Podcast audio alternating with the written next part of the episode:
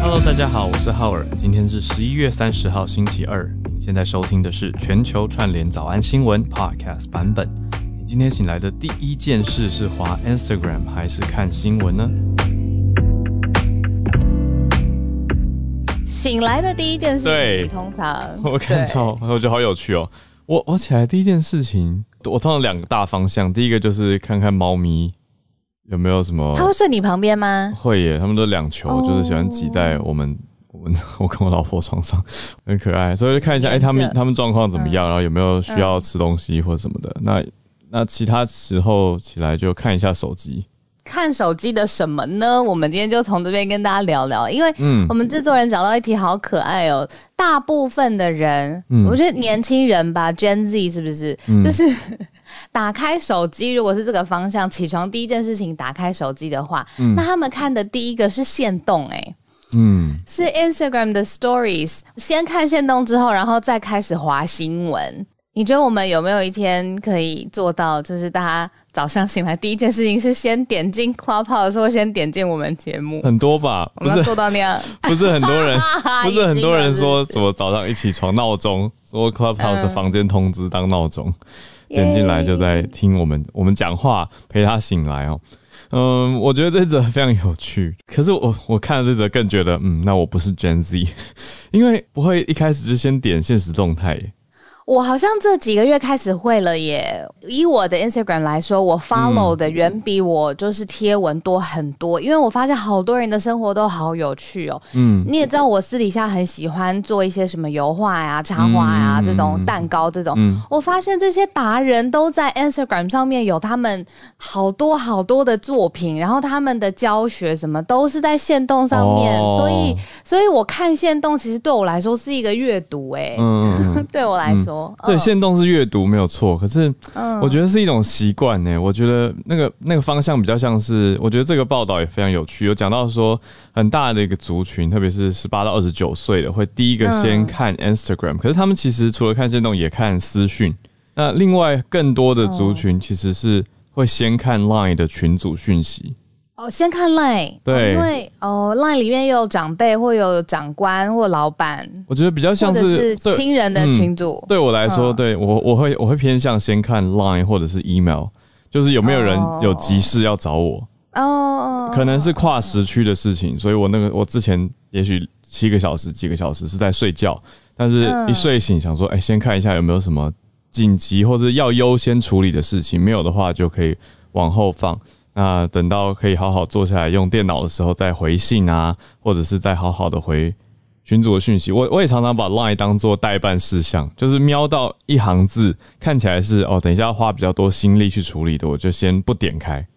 我不知道你怎会不会这样。你怎么把秘密说出来了？先不点开，对啊，这是秘密吗准？备一下。我我都这样哎、我我我身边比较常跟我来往的朋友都知道，就是只要看我都没回讯息，他们就知道被当成代办事项了。那我也我也很大方的会承认这件事情，我说代办事情有点多，可能有十个 line 的讯息都是需要代办，就像 email 一样啊，那就一个一个处理没有。点开这样子。对啊，可能最最慢可能隔个一天，甚至有的比较不急的事情，我会放个两三天再处理。我有的时候会会跟你一样，就是不想点开，或者是用那个轻压的功能，我可以偷看里面。等一下，你这个才是讲出秘密吧？不想点开，我不想哦，不想点，因为我有压力嘛，我我我想要给别人很急速的回复，对，很迅速的回复是，啦，然后还偷偷点开。但是我最近想到一招，我觉得这样子用，我心里会比较舒服。嗯，我就是大方的点开，然后大方的跟他说这件事情，这个讯息我收到了，可是我需要多一些时间处理哦。那你再稍微等我一下，然后再给他一个贴图。我最近就买了好多，就是 LINE 上面可爱的贴图。嗯嗯我觉得这样子处理起来，我自己心里会比较舒畅。嗯就是嗯就是嗯，这是我自己嗯小配哇好好笑哦！就是通讯软体可以聊好多。对啊，我我我有时候也会这样看人，如果、嗯，看人，对对对，没比较没有默契，而且重要的不熟的，我就会迅速这样回复，哦，我会让他知道我收到，而且我显示很积极的状态。可是很熟的，我就会放着，我可以放很久，因为很熟没有关系啊。有时候隔个甚至夸张一点到四五天几天，才回天哦。对，那我也完全不用道歉，就是 这这直接回，很熟就没有关系。好，谢谢你总是让我等四五秒，就是 直接回我了。谢谢我们节目我是很很重视的，放在前面。谢谢你，就是让我等四五秒，我都常秒回不是四五天，对，秒回真的常秒回。大家不知道，因为私底下下了节目之后，我跟浩尔的讯息，嗯我都是跟我妈说，浩尔是现在我讲话最多的男人，然后讲最多话，因为我们都在讨论跟工作相关，在我们工作群组上面，嗯，浩尔真的很常秒回我。秒回就是优秀，自己讲好。那我觉得最有趣的一个点，嗯最后的补充就是，大家都在我们刚刚讲的这些习惯之后，才去看各大的新闻网站。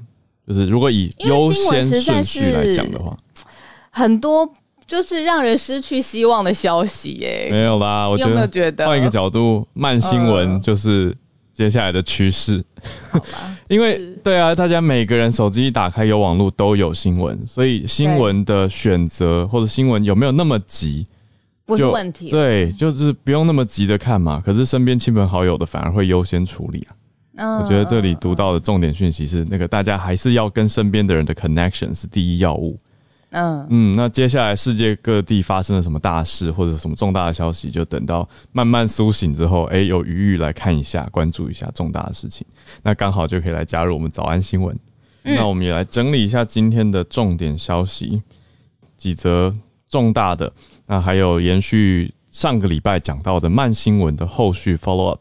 还有蛮有趣的一则消息，我们就从第一则开始。第一则是在讲到全球需要大流行病的条约，这个 pandemic 是不是需要一些国际的公约来规范了？相信国际上已经有一些既有的规约了，可是现在呢，pandemic 的情况越来越严重，现在又有新的变种株这个 omicron 的威胁哦，所以许多的组织单位在讨论是不是要有这样子的一个大流行病条约，我们待会来关注一下。第二则则是来到法国，法国这一则呢，我觉得内文读起来实在是有够精彩。怎么说呢？法国的议会现在有发生了辩论，在讨论说要不要支持台湾参与国际组织，竟然有点激烈的在议会上争辩了起来。待会来了解一下，还有后续的结论。结论是挺的，但是过程如何，我们来了解。第三则则是追踪上个礼拜呃高维修男女的 Jason 来跟我们提到的一则消息是土耳其的里拉暴跌嘛，那很多人就抢着想要买 iPhone，可是当时苹果已经赶快把官网的销售关闭，现在又回复了，可是涨了蛮多的，涨了呢还是很多人抢着要买，他们认为说。嗯买一些相关产品是可以保值的，那涨了多少呢？后续又怎么保值？那土耳其现在的通膨状况到底多严重？是为什么？我们来关注一下。第四则则相对比较轻松一些，讲到南韩的文化题。南韩现在有放空的比赛，我我嗯，你我我们我们可以参加吗？等一下来聊一下有没有国际赛或是连线的方式哦。好，那等一下到八点半呢，我们会再开放串联读报一分钟的时间。那小鹿待会也要赶快去工作了，也谢谢你嗯还在工作之前赶快来跟我们继续串联在一起哦。那我们就来从第一则开始，赶快看一下全球大流行病的条约是什么样的消息。好，那现在新的变种株呢，Omicron 其实让各个国家拉紧了警报嘛。那其实就在不到几个小时之前，美国总统拜登也特别针对 Omicron 的最新美国的应变措施发表了最新的谈话。那他首先是称赞呃南非国家在发现新的变异株之后，赶快做了一个定序，并且呢跟全世界来公开这个新的变种株。嗯，那有些媒体呢就呃用一个比较特角度说，他是不是这样子在打脸？那个时候中国最早最早爆发的时候，他们选择的呃说法跟做法好像是先等一下，但是我自己是没有感觉到，就是我自己没有从这个角度对嗯解读这样子。嗯那它凸显了一件事情，就是说，呃，现在因为发现 Omicron 之后，整个世界变成两大的阵营，嗯，要不然呢就是非常的恐慌，要不然呢就是已经对这个病毒的循环感到有一点疲乏，就是从这两种的阵营去再去选各国的这个。路线啊，比如说疫苗啊，或是经济封锁啊，或者是接下来的各种管制的措施，那不一致。因为不一致的关系呢，就会造成了其实现在很多国家不同的国家当中资源很有落差，所以才说这个是联合国他们发出的一个最新呃特别会议当中想要讨论的，说需要大流行病条约，而且是在全球的范围。之下，可能就像我们想象以前针对气候，或者是针对呃环境保护，或者是针对嗯呃军事好了，比如说可能两国之间也会有互相的线索。那针对流行病，到底要需要什么样的大流行病条约，需要各国遵守呢？这个重点联合国划在疫苗分配这件事情，嗯，就是。我刚才看到在分享在群组里面的一个数据，就是说，其实，在疫苗开发的阶段，就是全世界排名前二十名有钱的国家，他们其实非常有资源，而且很有 bargaining power，去跟这些大厂去赶快要到剂量充足的疫苗，直接就下订单了。这个多不平衡呢？这是全世界现在规范出来的百分之八十的有效的疫苗，嗯，这么多八成的疫苗是送往前二十名的这些国家，剩下的这些国家，尤其是这一次 Omicron。大家讨论最多的这些南非国家，他们其实不是疫苗接种很很低落的问题而已，而是说一开始疫苗分配其实就不均匀。嗯，然后我在我们的社团上面其实也看到，非常谢谢网友的补充哦，就是疫苗已经不够了，但是呢还需要比如说低温配送的设备，就是呃南非国家地缘辽阔嘛，它这个低温配送当中怎么样保？保存疫苗的有效性，这个东西也仰赖各个国家它的设备啊、资源啊发展不一，所以就是在疫苗分配这件事情上面，这个是全球现在联合国发出来的，需要一个大流行病条约做一个同整而且公平的协调。嗯，那这个我我看了觉得很有意义，就是说不是说呃要一个新的变种病毒来，然后哦各国就恐慌，然后恐慌完了，然后大家又疲乏，这个好像有一点呃。就是没有什么实质的进展，可是如果可以哦，因为这一次 Omicron 出来，大家就正视更多呃跟整个 pandemic 相关的疫情，而且在全球范围协调，我觉得蛮棒的。嗯，所以这个八十二十的状态，就百分之八十的疫苗集中到百分之二十的集团国家，我觉得嗯，算是显示出应该说它就是一个经济状态的不平等的反应吧。那各国经济状态的这个问题，是不是要用国际规约的方式来共同处理？我觉得我我同意你讲的，就是说现在在国际组织上有这样子的讨论是好的开始，那可以更加的去稍微平衡一些呃经济不平等状态的工位状况，因为这个工位虽然各国经济你说有互相联动的关系，可是还是有一种偏向各自努力或者大家。自己合纵连横去结盟嘛？可是关于疫苗或工位，就不是那么的，不应该是有有这种所谓竞争关系，或者是那么多的竞合。理论上，疫苗应该大家都要是合作的关系才对。所以，我想这个是一个好的方向。那也需要更多的参与，跟各各国更多的讨论跟投入了。好，那接下来就是来听听浩尔说这个上下法国嘛，对不对？上下两院他们是不是有讲出精彩的话？我觉得蛮精彩。就看到标题的时候，说实话，标题只是讲到说法国的议会压倒性的通过决议案，支持台湾参与国际组织。我其实看到这个标题的时候，有一种哦，又又一个国家，因为前几天我们才讲到说荷兰。的议会投票通过说支持台湾参加 Interpol 嘛，国际刑警组织，而且这样子的新闻标题在这一阵子越来越频繁，所以我没有太不我我不以为意。但是读到内文的时候，发现法国的议员为了台湾的要不要支持台湾参与国际组织而吵架，这个我就眼睛亮了起来，想说这这么的重视，而且这么的认真，而不是一个形式上的哦，大家全体通过啊，等等等。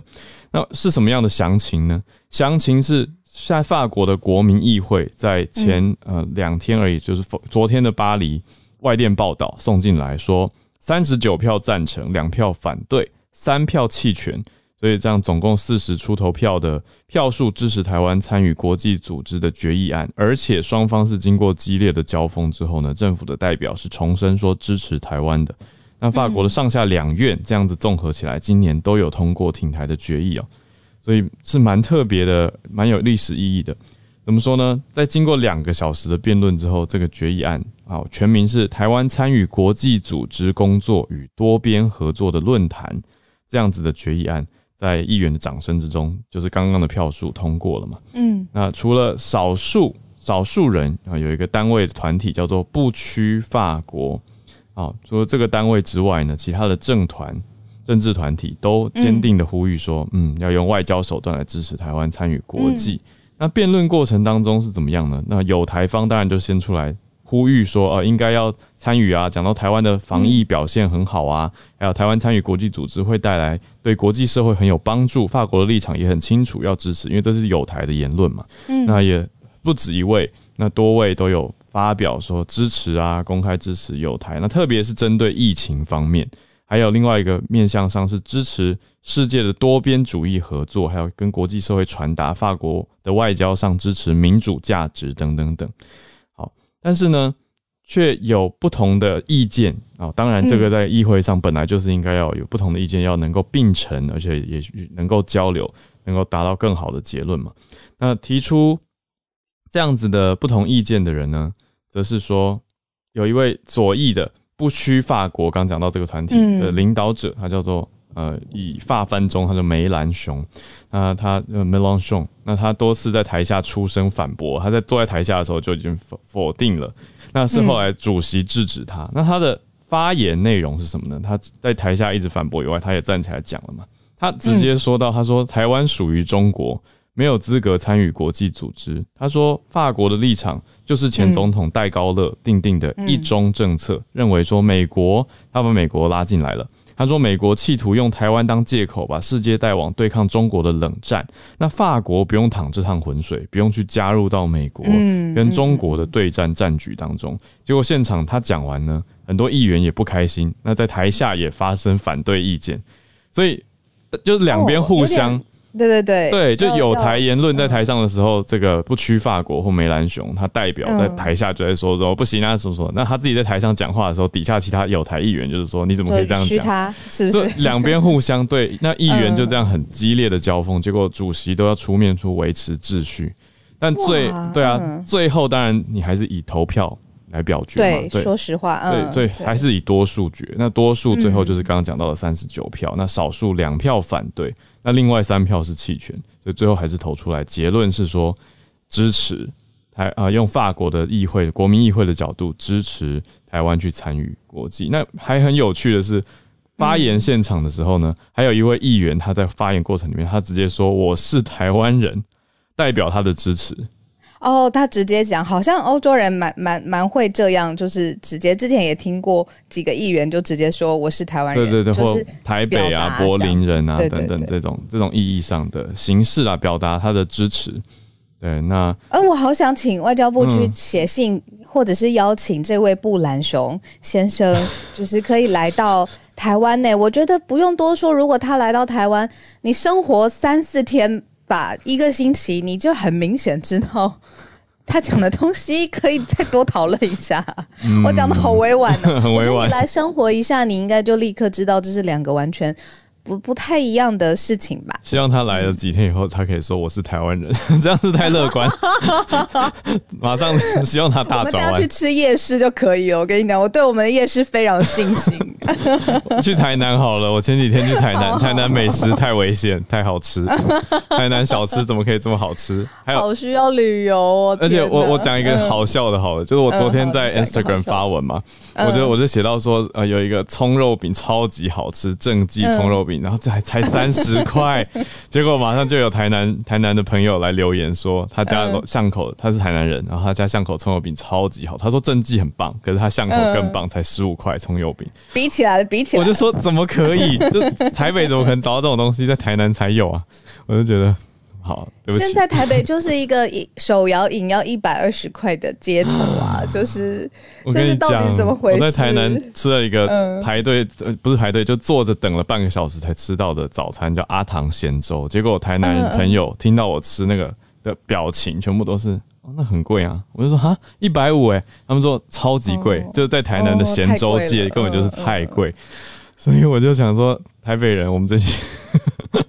好像我们有点辛苦，我们去台南吧，我们去台南，好好哪一天去台南做一集？邀请梅兰对兄，啊，呃，需要邀请梅兰雄。我觉得他如果都可以为了这件事情那么你知道 personal 而且生气的讲话，那他代表这件事情对他是相关的嘛？那就抓紧这个相关的情绪或连接，你就邀请他来台湾。我就是带他去脚底按摩，没有啦，就是脚底按摩啊，然后夜市啊这种套装的这种台北庶呃台湾庶民行程。那结束之后，是不是我觉得他的观感应该会有所调整？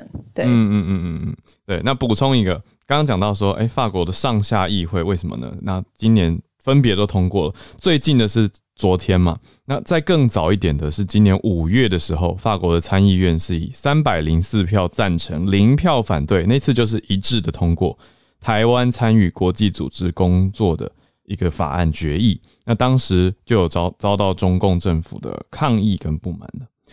好，所以这一则 怎么办？啊我立刻收到有朋友讯息说，可是北京的脚底按摩每一间又大又华丽，不不能这样比，是不是？这个啦，对，不能这样子比，我们比的是人情味，好吗？要勇敢，要自由，对，好，这个我觉得大家呃呃邀请人家来嘛，那我们当然要要客观一点，然后让人家自己自己感受，自己去发现啊，而不是说强制的把意见灌输进去。我觉得会感觉得到的。好，那我们来到第三则，这是土耳其的这个消息哦，讲到说里拉暴跌嘛，暴跌百分之四十五哦，不是普通的跌，是你讲一个一个国家的货币它的价格或它的价值就这样突然往下大跌，将近一半腰斩。那土耳其的通货膨胀情况也是往上，实际持续的走高。那为什么会这样子呢？啊，现在土耳其的总统埃多根他执迷低利率，所以他把利率设定的很低。我想到昨天 Charles 老师上来的分享啊，在讨论利率跟失业率之间的关联。好，那土耳其这边的状态，政府执政是把利率设定很低的，也插手干预央行的货币政策，所以让央行要一直降息嘛，因为总统执政党都说我们要低利率了，所以央行只好配合降息。结果土耳其的币值里拉就一直往下跌，那通膨直冲百分之二十，物价也一直往上涨哦。那大家就在抢购食物等等等，那还抢购什么呢？还抢购苹果公司的 iPhone 来保值。结果抢到什么程度？抢到上个礼拜，嗯，Jason 来跟我们讲到的这个消息，就是很多人说，哎、要买买买，结果官方苹果就是说，嗯，我们必须要暂停土耳其的产品在网络上的销售了。结果过了几天之后呢，现在又重新开放销售了，可是价格直接就往上调整了。调整大概多少呢？我们可以以 iPhone 十三 mini 这个比较新的手机款式来讲哦，原价大概是两万四千九，将近两万五千块台币。那现在重新官网开放销售之后呢，来到了三万一千六台币这样子大概的价格，所以涨了百分之二十七左右，多了六千七百多块这个定价。同样的手机，完全一样的产品，但是现在就是硬生生的贵出了六千七百多块，那涨幅是百分之二十七。那通膨刚刚说百分之二十嘛，所以这个完全反映出来在这个上面。那你说一般民生的物价上涨，现在手机啊 iPhone 它严格说起来应该比较算是奢侈品，而不完不完全算是民生物资民生品了。可是它又可以保值，所以它一样上涨。那来避免其他地方的人涌入，要来土耳其抢购 iPhone，来去其他地方转卖这样子的做法。所以可以看出的是，土耳其现在通膨的严重，还有呃结合了我们比较熟悉的产品大概的定价，这样蛮好去对标的，让大家理解。好，那我们来到今天的嗯，大消息，呃，趣味的一则重大国际消息的关注。我的大消息哪一个？是啊，好啊，是南韩嘛？嗯呃，这个其实让我想到之前，呃，我们很长一段时间有发现各国。尤其是亚洲，呃，有在实行一种就是无作为啦，或者是躺平，各种躺平嘛，就是不作为这样子。那呃，可能比如说工作上的压力啊，或是债务啊的压力，在南韩这个国家又更加的。凸显一些些，所以现在发现呢，在南韩有一种要付钱才可以去参加的放空大赛，嗯超有趣的，这是在南韩特殊的一种文化上面的现在的新产物。呃，先问一下浩尔，就是你如果想到放空大赛的话，你会觉得要怎么样才算赢？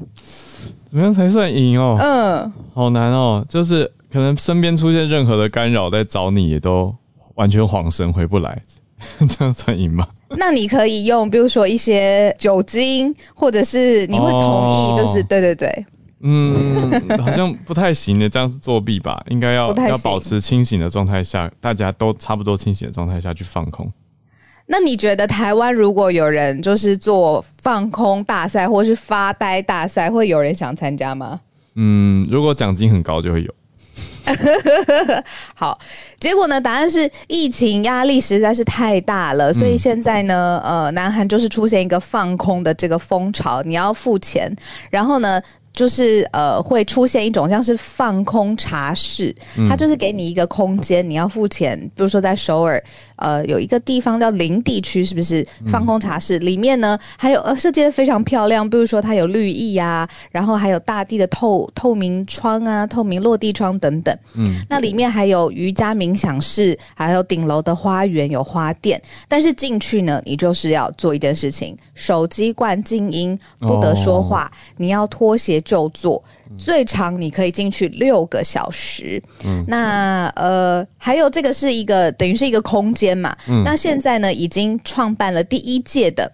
发呆大赛之后，就是连北京、荷兰、鹿特丹还有香港都有从南韩发起的这个放空大赛，都有就是各地的，就是呃协办呐、或者是这个文化也都就是到了当地这样子，然后也赢得了媒体的版面，然后结果就发现说，现在二零二一之后，就是因为现在疫情稍微好一些些，这个放空大赛又要恢复实体的模式了，嗯，然后结果是在一个森林里面，那大家还要像是那个马拉松选手一样哦，要穿上那个呃马拉松选手不是会带上一个呃我是几号？对，嗯没错，号码一。然后结果他的判断的标准是你如果在这个发呆大赛睡着了，嗯，那你就失去参赛的资格。好难哦。然后大家就是要席地而坐，然后在一个森林里面，然后你就是要发呆，你不可以睡着，你要认真的发呆。我觉得看了新闻报道以后，我自己得到最大的重点是，大家还是喜欢有一群人在一起做一件事的意义跟所谓的仪式感。另外一个点是，嗯森林的风景很漂亮，所以嗯这个也很赏心悦目。我觉得这两点综合在一起，所以才会有所谓放空大赛，不然不合理啊。因为每个人自己，其实你说在家只要安静哦，下我就来，放空了，对。对，或者是有的人可能是上班压力很大，他跑去洗手间划手机也是一种放空。我我知道有的人会跑去洗手间划手机，当做一种逃离，就暂时离开办公室的气氛或者是什么，然后有一种自己的个人小空间，或是那个小小的可能三分钟这种时光。嗯嗯对，可是我觉得跟一群人悠闲的来到森林里面，什么事也不做，坐在那边给自己一个大脑空闲的时间，那是不一样的气氛跟感受。我问你哦，嗯你有没有过一种经验，是你人在一个会议上，嗯然后或者是你也在听对方说话，嗯或者是你就在一个在一件事情当中，但是你的内心其实是放空的。嗯，应该常常发 哦，我知道，原来我不是怪咖。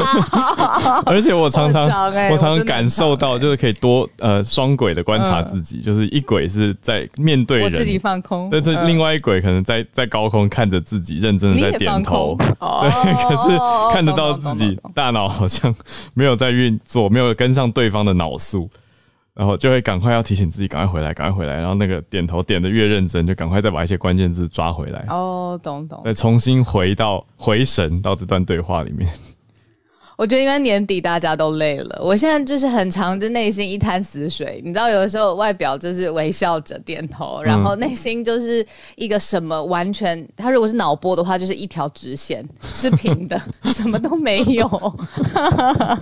我觉得很正常吧。其实大家都一定有这种模式，才有办法去切换。因为不，我们的 attention 不可能随时都保持高度专注，一定是有松紧有致，才会才会 才会有弹性吧。我觉得应该，我们大脑应该是这样运作的。我们不能一直紧绷状态，因为像如果我个人大大脑最紧绷、脑速最快的时间，就是要很专注在做同步口译的时候。一个人同步口译久了，真的会开始语无伦次。真的会明明想专注，可是会讲出蛮奇怪的话，就是会无法无暇处理，就大脑真的会 CPU 烧完。就不够了，真的不够用那个时候怎么办？让接手对不对？通常我们会两个人搭档换手啦。哦，对，那一个人如果有的时候有一些特殊的场合是一个人要，嗯，要支要撑比较久的话，那就赶快空档，呃，让提醒自己那个大脑要回神一下，嗯嗯，对，嗯。或者麦克风关掉，拍拍自己的脸，让自己醒来，对，嗯重整一下节奏，我觉得需要有一个节奏的切换，这是我为什么刚刚说，哎、那有的时候要稍微放松，有时候放空，然后有时候专注，就是如果一直维持一个同节奏的话，很容易会空掉，或者嗯就语无伦次了。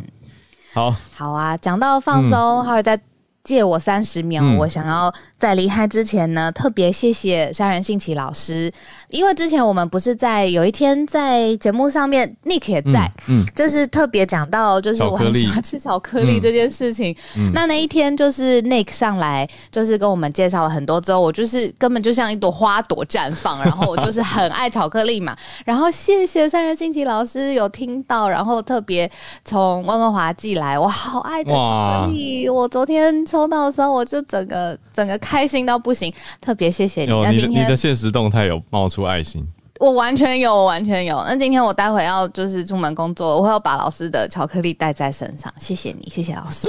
好可爱，有一种护身符的感觉，带在身上，加油加油！那你就先忙吧，我们好啊，我开着听大家嗯嗯哈。嗯嗯好，OK，好，大家拜拜。欢迎大家一起来串联，谢谢小鹿。好，啊来看看今天有好多朋友举手，谢谢大家。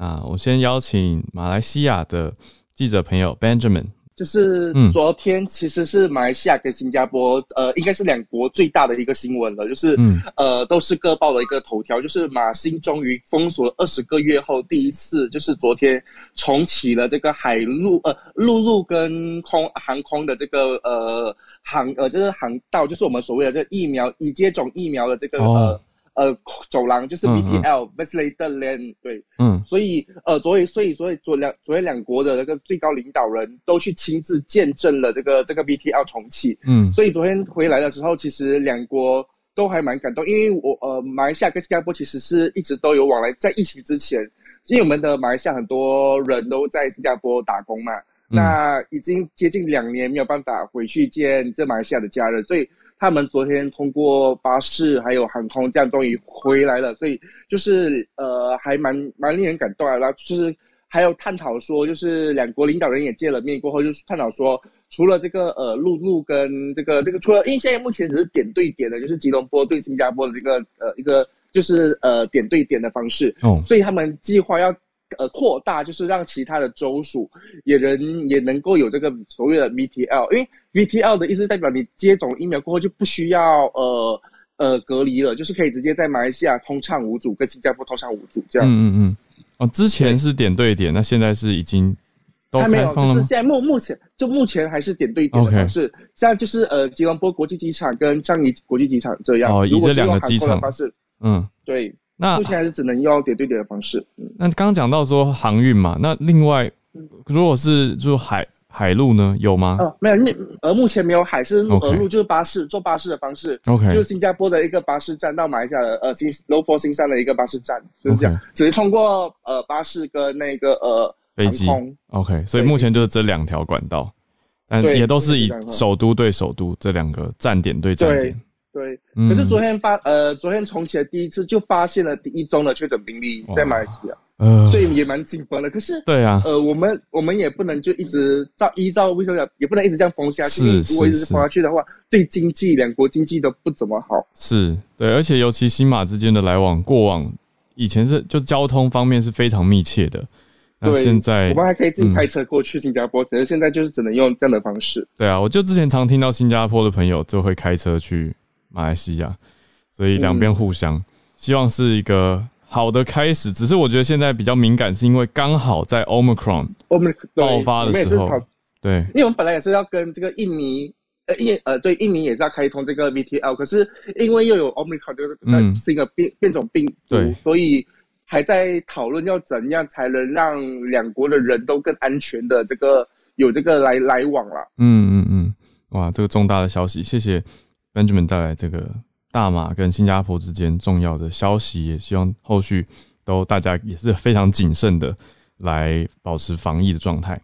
好，那我们再来连线到美国戏谷这边的 James，James 好像关注到科技界的一些商业走向。呃，没有错，今天就是来跟大家聊聊，就是呃最新这个 Twitter 的消息，嗯啊，就是他们的这个 CEO 呢，现在是前 CEO 了，他在今天宣布啊，Jack Dorsey 嘛，然后他现在今天宣布说他要离职，然后用呃是以他的呃前 CTO 叫做 Parag 啊 Gravel 啊来来继任这个 CTO 的呃 CEO 的位置，嗯啊对，然后嗯 C 呃这个 Jack Dorsey 呢，他会继续。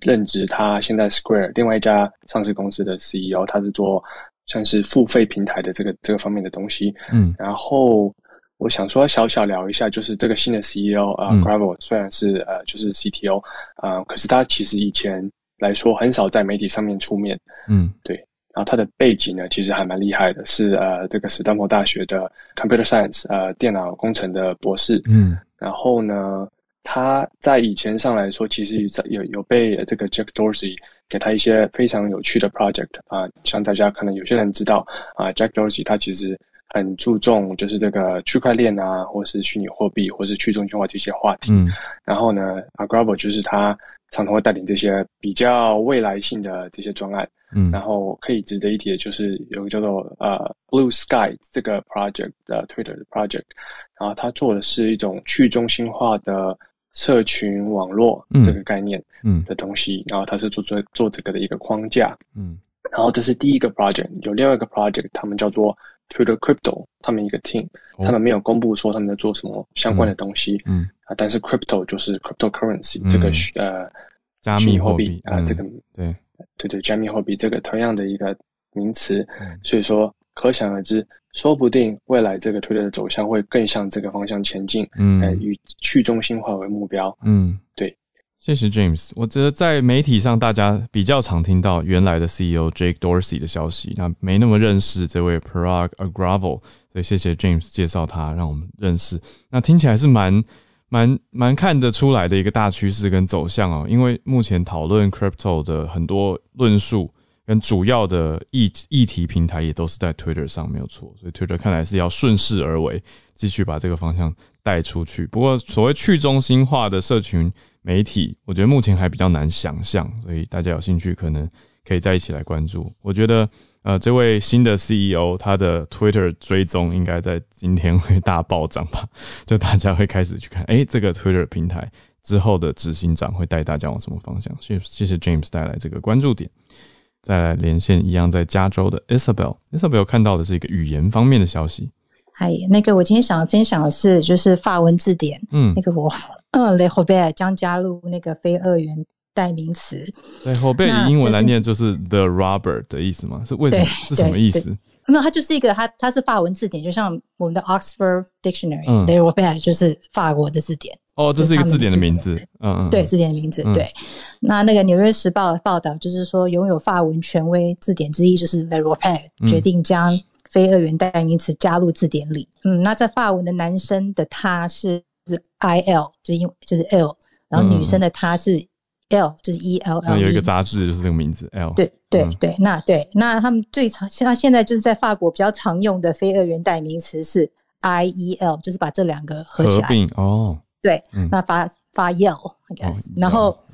对，然后这个举动就是引起许多法国政治人物跟学者反对。嗯那学学呃学生就认为这个举动是被就是美国的觉觉醒左派所影响。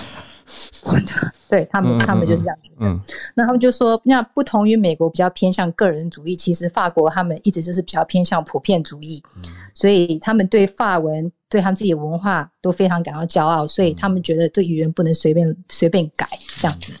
哇那啊、呃那个法国的教育部部长就还用非常强烈的字眼说，美国这个觉醒主义嗯就是分、已经分裂了法国种族及性性别的平和。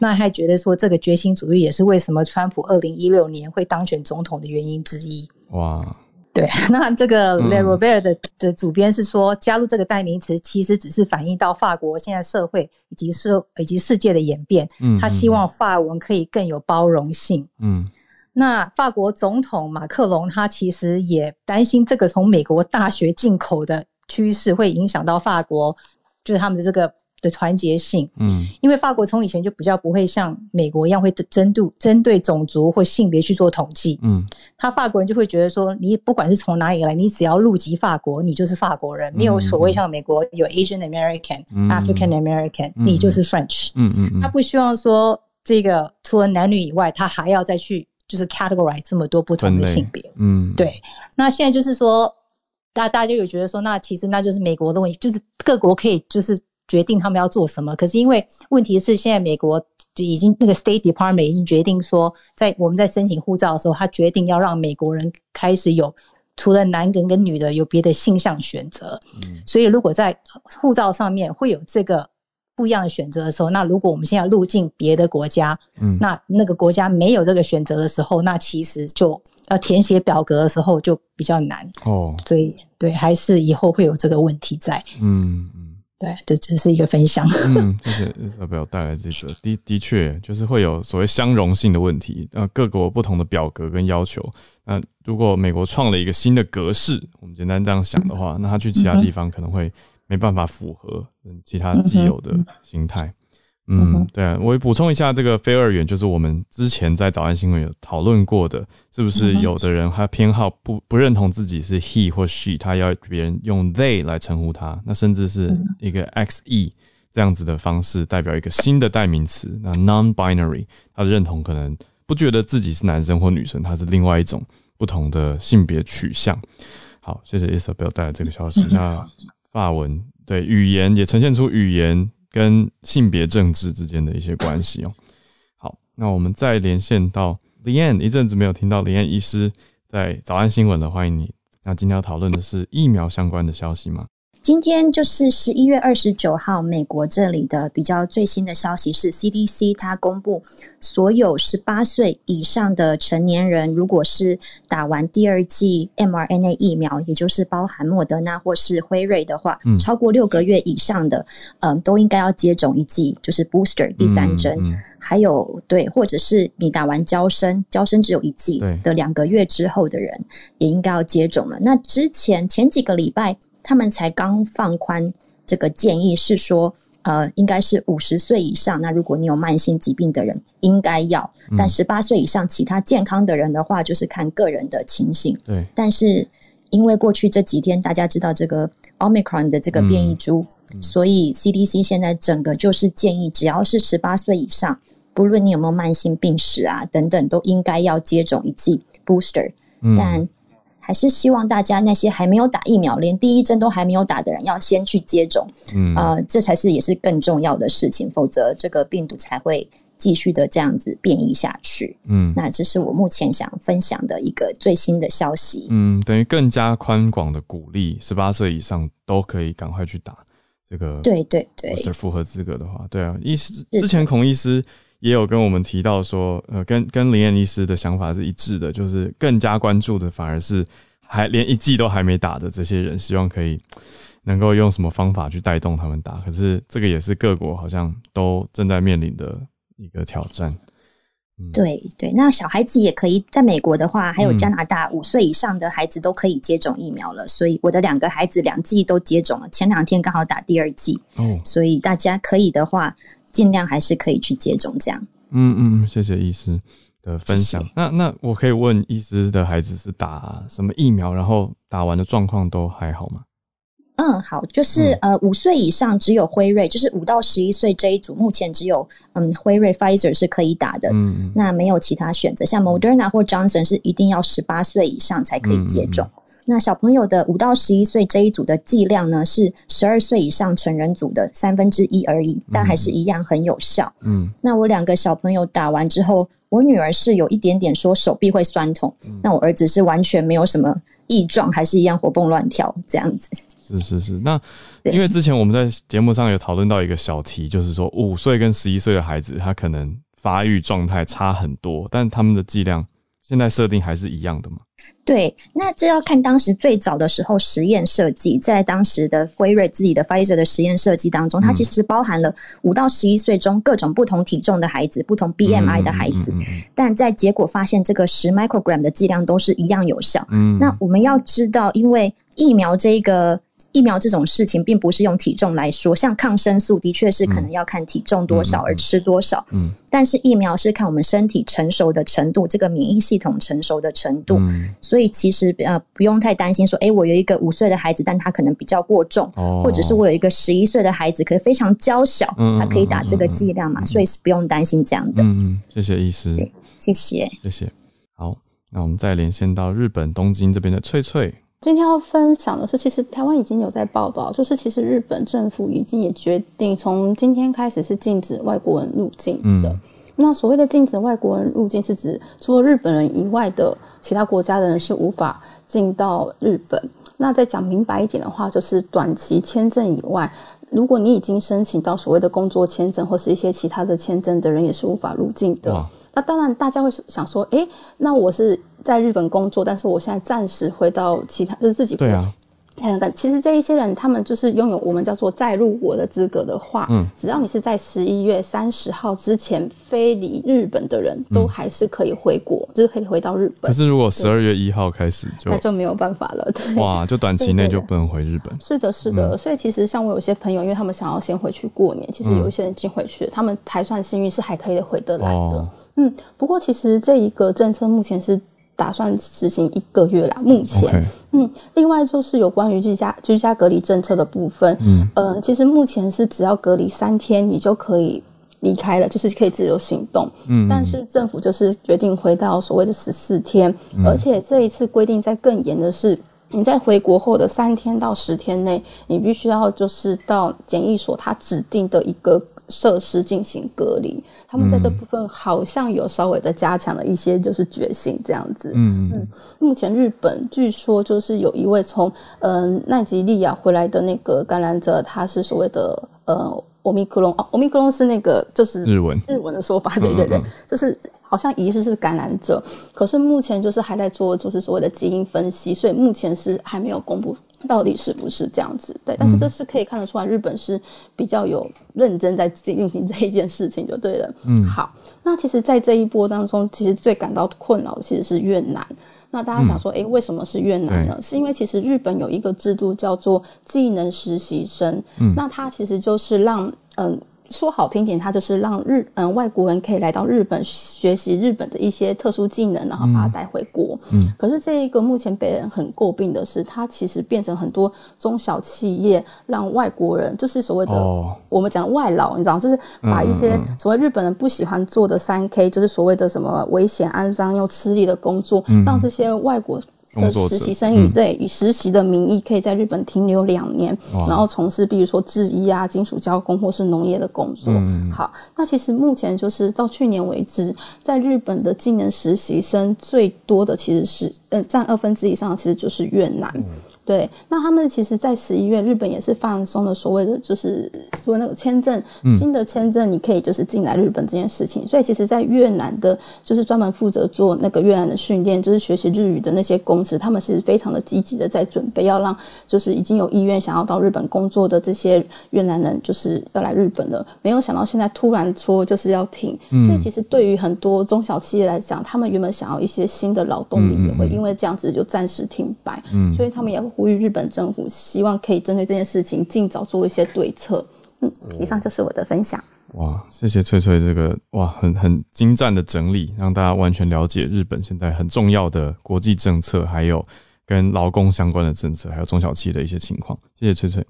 那我们再连线到这位是第一次上来的朋友吗？Pack Kitty，你好，你好，是的，我第一次，是，嗯我是在英国伦敦。哦，谢谢你，今天想要跟大家分享的是，呃，昨天十一月二十九号，英国呃为了要应对 Omicron 的呃一个新的政策，嗯。英国的 JCVI 疫苗咨询委员会呢，嗯。在昨天下午下午宣布了最新的防疫政策，就是开放 booster 给所有十八岁以上的成年人，嗯。并且缩短那个间隔为第二季后的三个月就可以施打了。嗯因为一般来讲都是五到六个月，但是我们英国这次就缩短为间隔为三个月。嗯然后呢，免疫力低下症的人呢，接种完第三剂疫苗之后呢，再给他们追加第四剂作为 booster。哦，另外，也为了十二岁到十五岁的儿童呢，嗯呃，施打第二剂的呃疫苗。嗯以上是我想要跟大家分享最新英国的防疫政策消息。嗯，谢谢哇，谢谢。所以英国这边已经 booster 开始施打了，而且甚至免疫低下的人会追加到第四季的施打。谢谢 Pat Kitty，谢谢你带来这个消息。啊我们再连线到奥兰多汉超老师。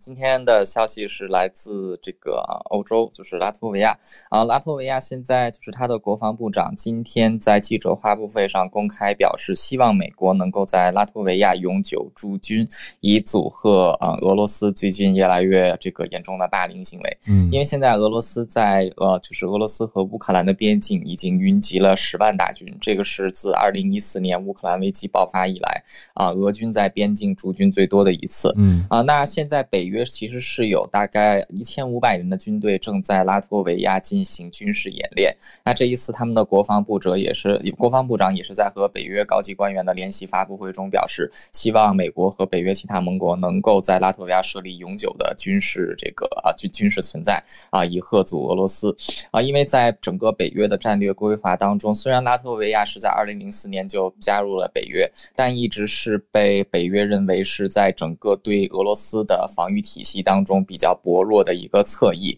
那现在自从二零一七年以来，其实这个北约有大概四个营，也就是相当于是三千人左右的兵力，嗯是驻守在波兰、拉脱维亚还有爱沙尼亚这三个国家，目的就是为了对抗俄罗斯。但目前来说，美国政府还有俄罗斯政府都没有对此表示这个什么回应，所以可能还要再放一下。这条新闻就是这样，谢谢。嗯，谢谢韩超老师，真的是会想到二零一四年那个时候，俄国直接一举进入克里米亚这边的事情。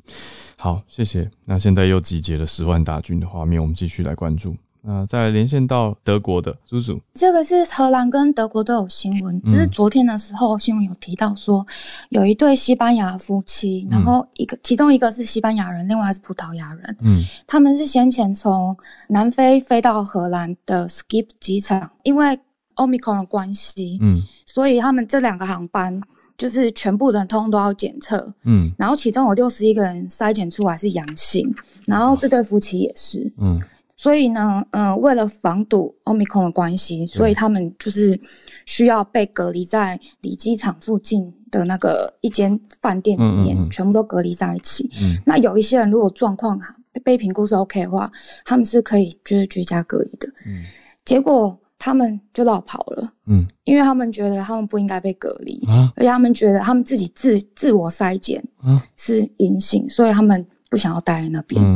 然后他们就是搭飞机，就跑去就是机场搭飞机要返回西班牙，就被机场那边的那个警察嗯。就是抓起来，嗯。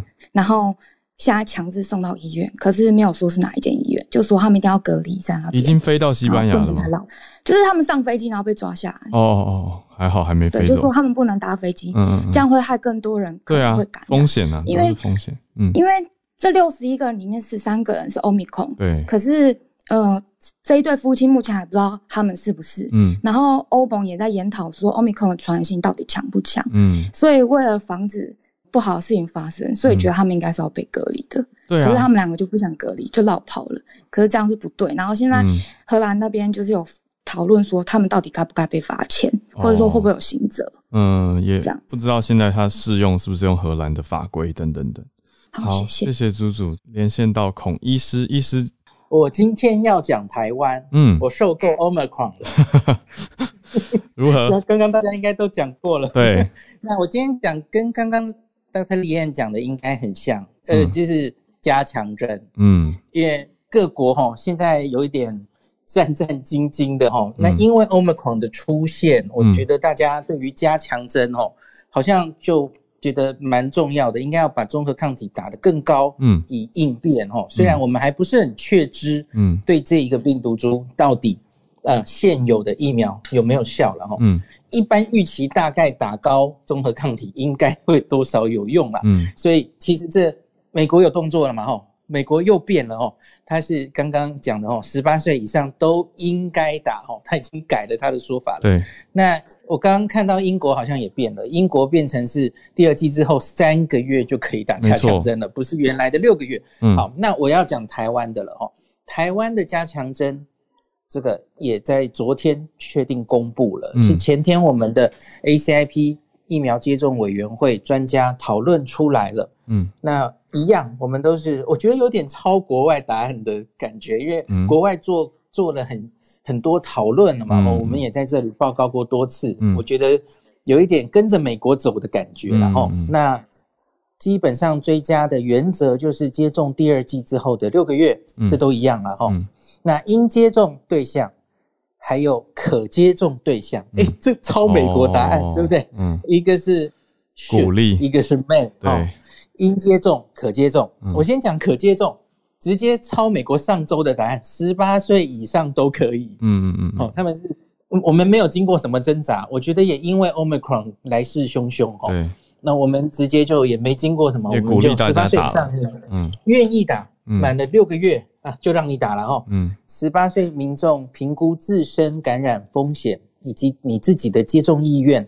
经医师评估后都可以施打第三剂哦。嗯那应接种呢，当然就是挑出一些可能比较呃有实证哈、哦，确定这个呃免疫随着时间过去会下降比较多的人群哦。嗯比方说，我们这些我们是六十五岁，嗯在美国一开始也是割六十五嘛哦。对，然后长照机构著名工作者、医护人员、防疫工作人员，基本上可能是一到三类加上长者吧，哦，嗯。第一线高感染风险工作人员。那最后还加一个第九类，嗯。我们第九类就是容易感染疾病严重风险者，哦，嗯。那就是有一些慢性病的，嗯。像比方说你是一个四十岁的糖尿病，那你就是第九类嘛，嗯。哦，那这一些人都是应该接种，好嗯。简单讲完是这样。嗯。那可是呢，对于接种的厂牌呢，嗯。那指挥中心目前是这样写的哦，他说目前各国对于追加剂接种厂牌尚无明确建议。指挥中心将会持续收集相关资料，还有国内疫苗接种跟供应的情形，规划接种作业。嗯。这句话其实是故意写的比较模糊，嗯。因为你看前一句哦，嗯。大家听我一直在这里跟大家分享哦，你会觉得关于追加剂接种厂牌尚无明确建议吗？嗯嗯很明显不是吧？哦。你看，我们看看 A Z 英国，英国对于 A Z A Z 之后的建议很清楚啊，对，他们就说以 n r n a 为主嘛，嗯。然后你假如是诶过敏或怎么样，那你才可能也可以用 A Z 当你的追加剂。对，那各国我就不用念了哈，每一个嗯。国家都已经定出来，日本也定了嘛，也是以 n r n a 为主啊。嗯。所以到底是好无明确建议，我个人觉得 这个 wording 怪怪的。可是我能理解为什么指挥中心现在想要有一点模糊，为什么？有几个理由。嗯第一个，多半的人需要加强针，对，会落在什么时候？明年三月，嗯因为我们是最近两个月才第二季冲起来嘛，吼对对，所以加六个月，面临这个大量第三针需求的时间是明年三月。嗯。那现在我们其实很难推估明年三月手上会有什么疫苗。哦，对，这是后面一句嘛，他就说指挥中心要看国内疫苗接种跟供应的情形。嗯。我们国内有几百万 A Z 组哎、嗯 a Z A Z，、嗯嗯他们假如大家都要打 n r n a 你怎么知道那个时候疫苗够不够？嗯。对，好，另外当然还有一个高端，嗯，高端现在正在做哈，嗯。林口长庚在做嗯。A Z A Z 之后混打第三剂，用高端用 B B N T 用莫德纳哈，嗯。对对对，所以它要保留一些弹性嘛，嗯。你当然也有可能用高端当第三剂，我觉得嗯。完全有可能啊。对。那所以大概是这样。那可是我觉得医护人员，然后边防人员、那机组人员，嗯。他们会先时间到，嗯，搞不好有些人其实十二月就已经他们很满六个月了。早吼，对没错，他们比我们都早。对，所以大概在过年春节前，他们的第三针接种计划应该就会开始了。嗯那我是强烈建议，那我们现在疫苗明显也够，对，这些人是明显一定要以 n r n a 为主的这些人多半前面都是 A Z A 对 Z 啦哦。嗯那 B N T 莫德纳，我想应该都可以，我们现在疫苗应该都够哦。嗯那昨天指挥中心其实没有特别讲，那其实这个第三针莫德纳应该要是半量。嗯那其实我我有去问那个有参加 ACIP 的老师，嗯其实会议之建议出来的确是说第三针要以 mRNA 为主，然后 BNT 或是莫德纳半量，会议都有建议给指挥中心，所以我想大家放心啊。嗯，指挥中心真的规划接种的时候，一定当然就是照这样做了。嗯就是有科学证据的时候，就滚动式调整，就可能又要上唐风系统了嘛，吼。嗯，那你你想打什么第三针，开放你的意愿登记等等，他要评估有多少人想打哪种疫苗，嗯那他才可以准备足量的疫苗嘛，吼。嗯那最后讲一点点，昨天还公布了一个，就是青少年，我们台湾青少年 BNT 的第二季，嗯也决定开打了哦。嗯那时间这个抄英国的答案哦，嗯。英国十六十七岁，他其实第二季是建议十二周以后施打，嗯。就是故意拉长一点时间。那英国当然一开始会延后施打，也是因为我们讨论很久的心肌炎的风险哦。嗯。那他们后来经过观察之后，他们觉得，因为你看美国、以色列观察这些心肌炎，多半其实都是轻症，对，绝少绝少会走到死亡的吼。嗯所以在美国，在国外，英国其实现在每天还几万例啊。嗯那这种流行的状况下，他们当然最后下的结论是利大于弊，这个是嗯可以、可以想象的啦吼。嗯那台湾的话，我觉得就是因为 Omicron 出现了，我觉得让专家们，嗯，觉得好吧，我们的青少年还是打一下好了，就是嗯提升整体的免疫力啦，吼。嗯所以让这个决定说，哎，十二月中之后，基本上应该还是进学校都那个集中施打吼。嗯那我觉得，假如吼